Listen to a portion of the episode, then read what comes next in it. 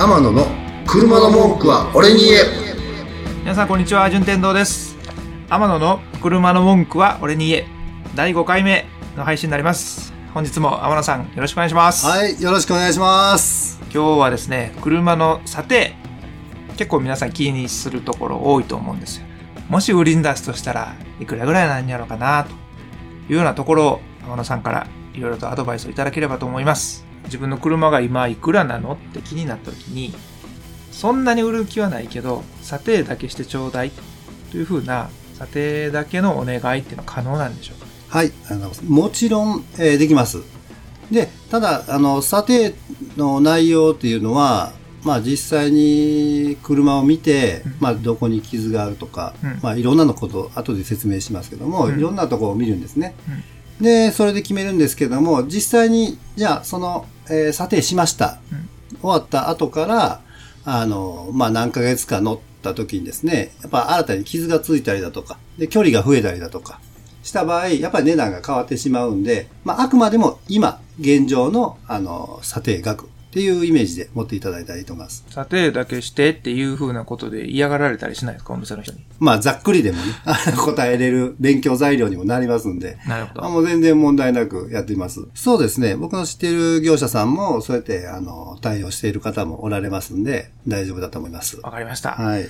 では、そんな、えー皆さんがしている査定というものなんですけど、ズバリ、天野ボディーワークスさんこんな違うよと。まあ、あの、我々、っていうんですかね、うちの工場はですね、基本的にボディリペアショップ、もしくは修理がメインなので、あの、ボディに関しては、うんあの、見る目っていうんですかね。そういうのが、あの、従業員含めて、あの、たけてます。一旦査定した後に、ごめんなさい、その後、よく考えたら、こっちの金額でしたとか、あ、これは実は事故車でした、申し訳ないです、金額下がりますとか、そういうのはおそらくもうほぼないと思っていただいて結構です。あなたの愛車、もし売るとしたら、この金額ですと言い切れるだけの専門性が、天野ボディーワークスの場合はあるってことですね。はい。他社さんは、おそらくその場で金額を出したりだとか、うん。あの、すると思うんですけども、まあ、基本的には、うちはボディリペアショップなので、あの、データ取りをするのに、あの、少々お時間いただいてます。で、あの、1日ないし2日ぐらい、あの、多めに時間いただいて、しっかり、なんとか高く買い取れるように精査してですね、調べて、なるべく良い値段をつけれるようにと査定させてもらいます。査定時のチェックするポイント、こういうとこ、査定額を決めるよと。外装、車のボディ。で、ボディを見て、見るときには、まずボディカラー。これパッと見た目に、あの、ただの白。お客さんとか白乗ってますとか言っておられるんですけども、白にもいろいろ種類がありまして、えっ、と、パールだとか、あの、メタリックがちょっと入ってるだとか、若干色が違ったりするので、まあそういうのも細かく見ます。で、ボディの汚れがないか、傷、凹みがないか、で、ナンバープレートはどういうのがついているか。あとはあれですね、後でつけるようなエアロパーツですかね。新車の後につけるエアロパーツ。で、あの、ガラスの状態、割れとかひびがないかとか。あとは、ボンネットや天井部分。で、サンルーフ、ムーンルーフの、あ動作確認、動くかどうかですね。あの、ドアとか窓の動作確認。あの、テレビっていうか、ナビとかですね。そういうのがついていると、少しでも、あの、ポイントが高くなるので、えーそれがついているかとか。あと、ヘッドライトやテールランプ、あの、電気がつくかどうか、など、細かいところまで見て、えー査定いたします。はい。ナンバープレートって最近、ちょっとこう、虹の絵描いてあるやつとかあるじゃないですか。はい。あれによって査定額って変わったりするんですか？変えたいとこなんですけども、正直、えーあれはご当地ナンバーと言いまして、あの、次の人にの乗り換えられると、やっぱ次の人のナンバーになっちゃうので、えーは査定額には入らないです。っていうのは、先ほど言ってるのは、その、まあナンバーっていうのは何ナンバー、あの、3ナンバー、5ナンバーだとか、ナンバーの確認っていうことです。なるほど。はい。あの、特に左右するのは、まあ僕らが最初に見るボディカラーですね。うんやはり乗り換えられた後、誰かがやっぱ次中古車として乗るんですよね。